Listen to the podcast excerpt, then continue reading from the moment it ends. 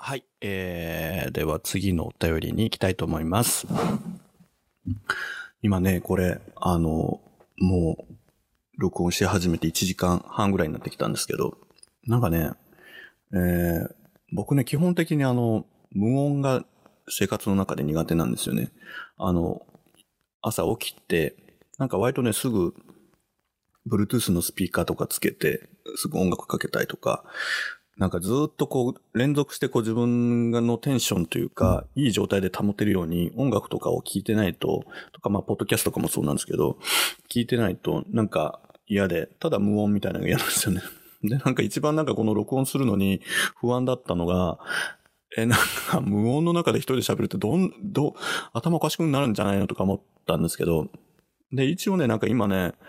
えー、iPhone をマイクにしながら、でも耳にはね、Bluetooth のイヤホンを入れて、えーパソコンから Bluetooth で音楽を耳に届けながら、えー、言ったらちょっと耳に線をしながら、えー、でも口ではベラベラと喋ってマイクで撮ってるみたいなことやると、結構ね、BGM がちゃんとあると、うん、なんかすごく、えー、なんか楽しくなってきました。あ、結構、一人で喋るのって楽しいんだなっていうのが なんか撮りながら、えー1時間半経った今の、えー素直な感想ですが、えー聞いてくださってる方が楽しいかどうかは、えーあまり考えないようにします。はい。This is a groove thing. えーじゃあ続いてなんですけど、3月2日、えー、ねじまきさんからいただきました。えー、ねじまきラジオのねじまきさん、えーいつもお世話になっております。うん。ねじまきさんからね、去年の秋に、えー、あそこのゲイの、あーなんだっけ、公開収録に時いただいた、えー素敵な観葉植物は、えー、店長巣で元気に育っておりますよ。ねじまきさんと名付けて、あの、お水あげたり、太陽当ててますので、すくすく育っております。話、脱線するけどね、僕ね、植物が好きすぎて、あのね、人から植物をもらうと、その、いただいた方の名前をつけるんですよね。で、えっ、と、その植物がすくすく育てると、あの人も元気なんだろうなと思うし、枯れると、ああの人も、あそろそろビジネス良くないのかなとか、体調悪いのかなとか思うんですけど。なんかね、えーそれあんまりそういうことを本音に言うと、なんか気持ち悪がられるので、えー言わないようにしてるんですが、えーねじまきさんっていう名前をつけて、えー育てております。えーとっても元気に育ってます。はい。さあ、えー本題に行きましょうか。えーどうも、ねじまきです。はい。少し前の話ですが、えー明日もゲイ、えー232回の24分あたりで、ビッチーさんが、えー来年、えー過去2020年も、えーオープンにしていろいろ社会活動的なことをやっていきたい、的なことを割と真面目におっしゃってましたが、そう、珍しくね、真面目に語ってたんでしょうね。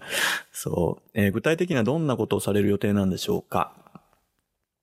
えー差し支えなければ、ちょっと聞いてみたいなと思ってメールさせていただきました。また、店長スでトンテキ食べさせてくださいね。はい。ぜひぜひ、また食べに来てくださいね。えー、ねじまきさんありがとうございます。でね、えっ、と、232回で話してたのって、まあ、なんていうのかな。うん、結構そういう、うん、レインボーフェスタとかが秋にあったりとかして、やっぱりまあそういう当事者向けのイベントとか、の話題とかが出てた頃だったと思うんですよね。で、僕も、えっ、と、40歳になったタイミングなので、えー、2018年の12月かな？えー、12月13日が僕の誕生日なんですけど、40歳になった日に、えっ、と、Facebook とブログ上で、えっ、と、自分がゲイであるってことを、えー、大げさに言うと全世界に向けて、えー 公表しました。えーね、Facebook って僕からするともう幼馴染から学校のつながりから、えーもう取引先から、えービジネスパートナーから、もうすべてが、あと家族、親戚、すべてがつながってる、えー もう恐ろしい、えー箱ですが、そこに、えーね、自分がゲイだって、まあ、なかなか40年言えなかったことを、えーそういう情報を投下したんですけども、まあね、えっ、と、1年半経ってみて、まあ、だから何だったみたいなぐらい、えー特に追い風、あの、向かい風は吹くことなく、まあ、とにかく、えー、いい追い風が吹いて、僕なりにすごく行きやすくなったなっていうのが、まあ、一年、この一年半ぐらいのことなんですけど、だかやっぱりね、去年なんかは、あの、公表して1年目っていうことで、なんか当事者としてどうすべきなんだろうみたいなことを結構まあ、いろいろ考えてるだけで1年終わっちゃって、で、秋ぐらいにまあ、レインボーホストとか見てると、あやっぱりもうちょっと自分自身の立ち位置とかをポジションをはっきり出しながら、えー、せっかく公表したんだから公表した人間としての表現っていうのをすべきかなっていうふうにすごく思ったタイミングだったんですよね。で、まあそういうことで、えー、まあ来年はもうちょっとオープンにして社会的なことやりたいみたいなことを、えー、お話ししたんだと思います。そうね。で、2020年具体的にどういうことをしたいかっていうと、うんとね、僕のちょっと仕事の話を言うと、えっと、僕の本業というのはデザイナーなんですね。で、まあもともとは7、8年前ぐらいに個人で、うんと、独立した時は、結構ベタにまあ企業だったり個人事業主さん向けになんかいろんなプロモーションのお手伝いしたりとか、そういういろんな広告物作ったりとか、まあ商品開発とかやるみたいな。だから頼まれたことに対して何かを答えるみたいな意味でのこう問題解決的なデザイナーだったんですけど、まあこういうなんでわーわー言いたい方の性格なので、なんかもうそういうことがもうどんどん飽きてきちゃって、で、デザイナーって結局なんかこう成果物出して、やっとなんか仕事になるみたいなのがもうすんごいめんどくさくなってきて さっきも言ったみたいに、もうなんか24時間喋るだけで成立するデザイナーになろうって決めたんですよね。数年前に。3、4年前ぐらいかな。うん。で、そこに向かって今も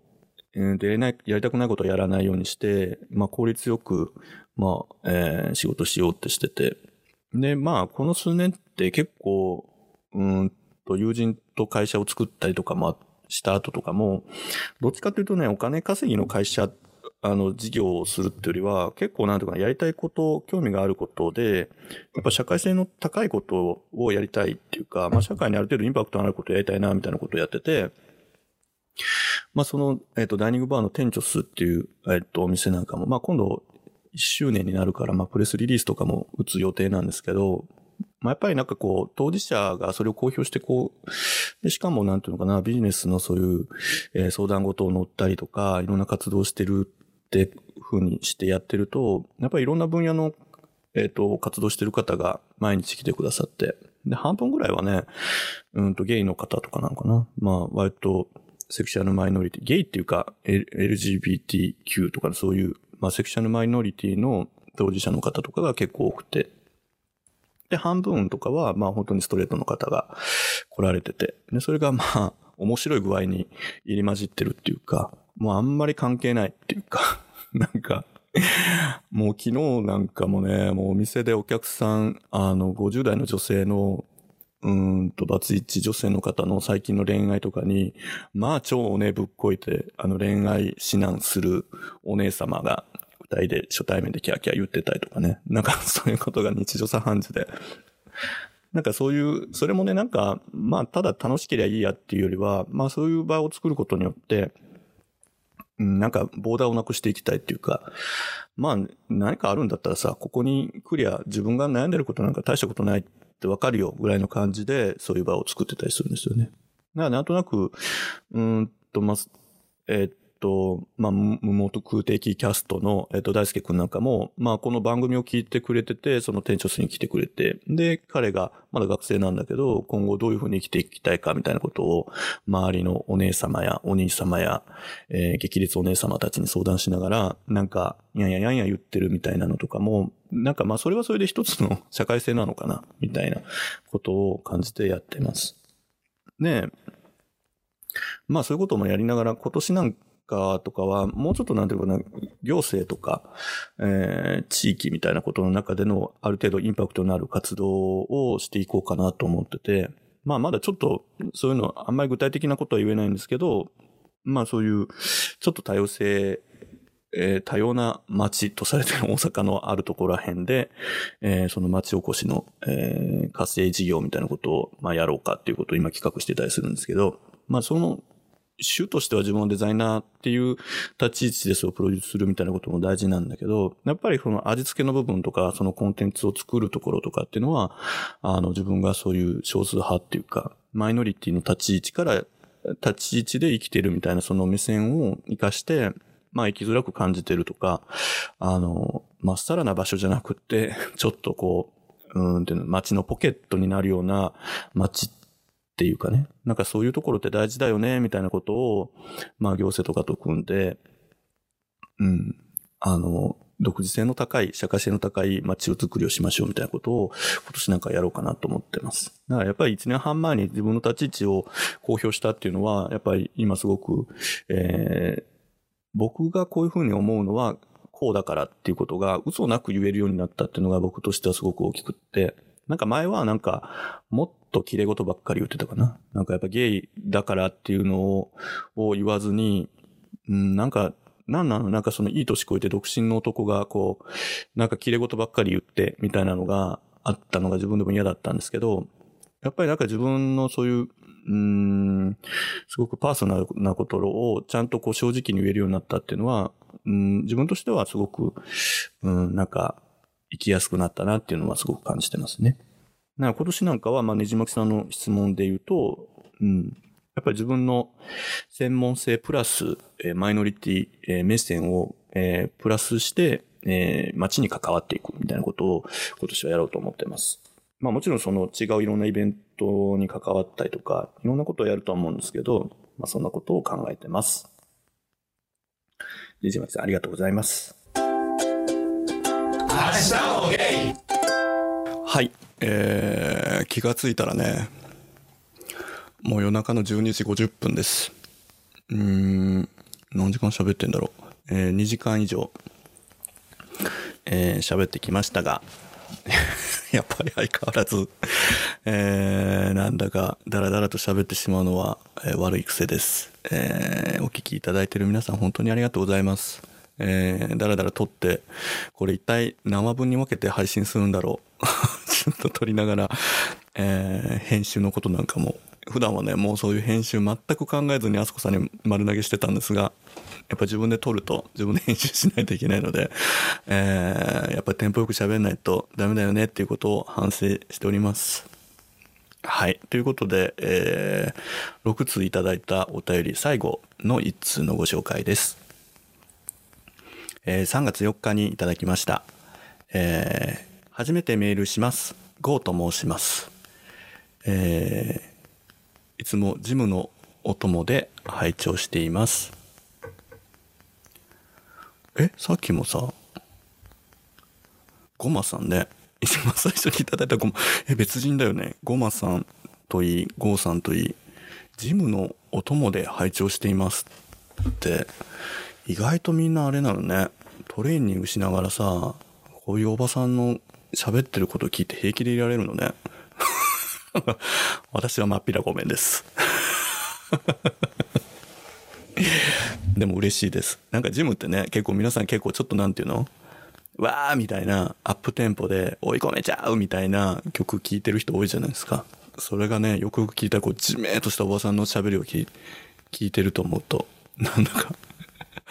それでちょっとニヤッととかしてると思うと、なんとなくゴーさんが愛おしく思います。ありがとうございます。はい。早速ですが、質問です。えー先日友達とゲイの浮気に関して話してて盛り上がりました。ゲイのカップルでは体だけの浮気には寛大な方が、あ寛大な方が長く続くとよく耳にします。僕も体だけであれば特に気にはしないタイプですが、最近感じるのは他者とのセックスを許してしまうと、いつか必ずお互いに、え好意を持ってしまう人に巡り合ってしまうのではないかということです。新しい恋は何よりも燃えるもので、長年連れ添ったカップルもそれが原因で別れることもあるんじゃないかなと思い、他者とのセックスを許してしまうことに不安になることが多々あります。なので僕的にはアプリで出会ってからのセックスは禁止、発展場でのセックスはありと線引きをしていましたが、友達に話すとタイプであれば発展場の出会いもあると言われました。そうなればもう発展場の覆面デーの時にしか浮気は許されないことになります。そうなのですが友達曰く、えー覆面デーに行く彼氏って地獄すぎない？と突っ込まれ。ごもっとも。えー僕たちにはもう、えー答えを出すことができませんでした。えービッチーさんはゲイの浮気についてカップル内で設けたルールや個人的な線引きなどありますか？また配信楽しみにしています。ありがとうございます、ゴーさん。うーん。え、これは何なの？ゴーさんは彼氏さんがいるのかな？ね、多分そうなんでしょうね。うーん、基本的に今こう読んでてさ疑問に思ったことは なんでそんなに無理、無理に続けなきゃいけないの？付き合うこととかカップルでいることみたいに思うんですよね。なんか結構なんだろう。やっぱゲイって結婚とか子供とか産むとかじゃないから、やっぱりその二人じゃないですか。基本的には単位がね。うん、なんか特にやっぱりね、その付き合うとか続ける、付き合いを続けるみたいなことに対してすごくこうこだわってる。で、こうあるべきとか、あとまあ、こうしなさいみたいな、そういう同調圧力的なこう価値観とかも結構あって、なんかゲーバーとかだとなんかそれをひたすらなんかね、永遠数時間、ああだこうだ言ってるみたいな、なんかそういう場面よく見るんですけど、うん、僕からするとね、うん、僕ってなんか毎日、一日一日別々なんですよね。だから、昨日好きだった彼氏が今日起きても、やっぱり好きだったの連続が付き合うってことだと思ってるんですよ。うん。だからね、あんまりだからその浮気、体がどうとか、うんぬんとかってあんまり考えたことなくって、逆に言うともうなんか浮気してもいいかなとか、思った時点でもう付き合ってないっていうかね、自分的には。もうなんか自分、他人とセックスしても、セックスしてもいいと思えちゃったからあなたとはいませんとか言っちゃうタイプなんですよね。うん。そう。なんかあんまりちょっとよくわかんないとこは正直ありますよね。でね、絶対好きになるんですよ。他者とのセックスなんて。うん。そう。セックスはセックスとか割り切ってるとか言うけど、それはただ単にセックスはセックスで割り切って、やっぱり今付き合ってる相手よりは性格とか雰囲気的にあんまりやっぱり良くなかったなって比較して、やっぱりそうだったから、セックスはセックスって割り切れてるって思ってるだけで、やっぱりね、人っていうのは必ず比較してるんですよね。セックスした上で、じゃあその人とのそのメールのやり取りが、ね、そのセクフレだったりなんとか、その発展場でもそうなんだけど、そのやり取りだったりとか、やってる時の愛情の感じ方とかで、やっぱり今付き合ってる相手と、本当のとこどうなんだろうとか、あの、そういうのはね、絶対比較してますよね。うん。で、えー男の差がとしては、うん、やっぱりより、えー いいものを探したいみたいなとこは必ずあるので、えー割り切れてるようで絶対は割り切れてはいないし、えーたまたま今いい人と付き合えてるから、えーそれを超える人があんまりいなかったから、えーセックスとして割り切れてるみたいなのが実際のとこじゃないかなというふうに思えてます。だから結構長年付き合ってて、うん、なんか、ね、あの、うん、裏ではセックスいっぱいしてるみたいな人の話はまあ死ぬほど聞きますが、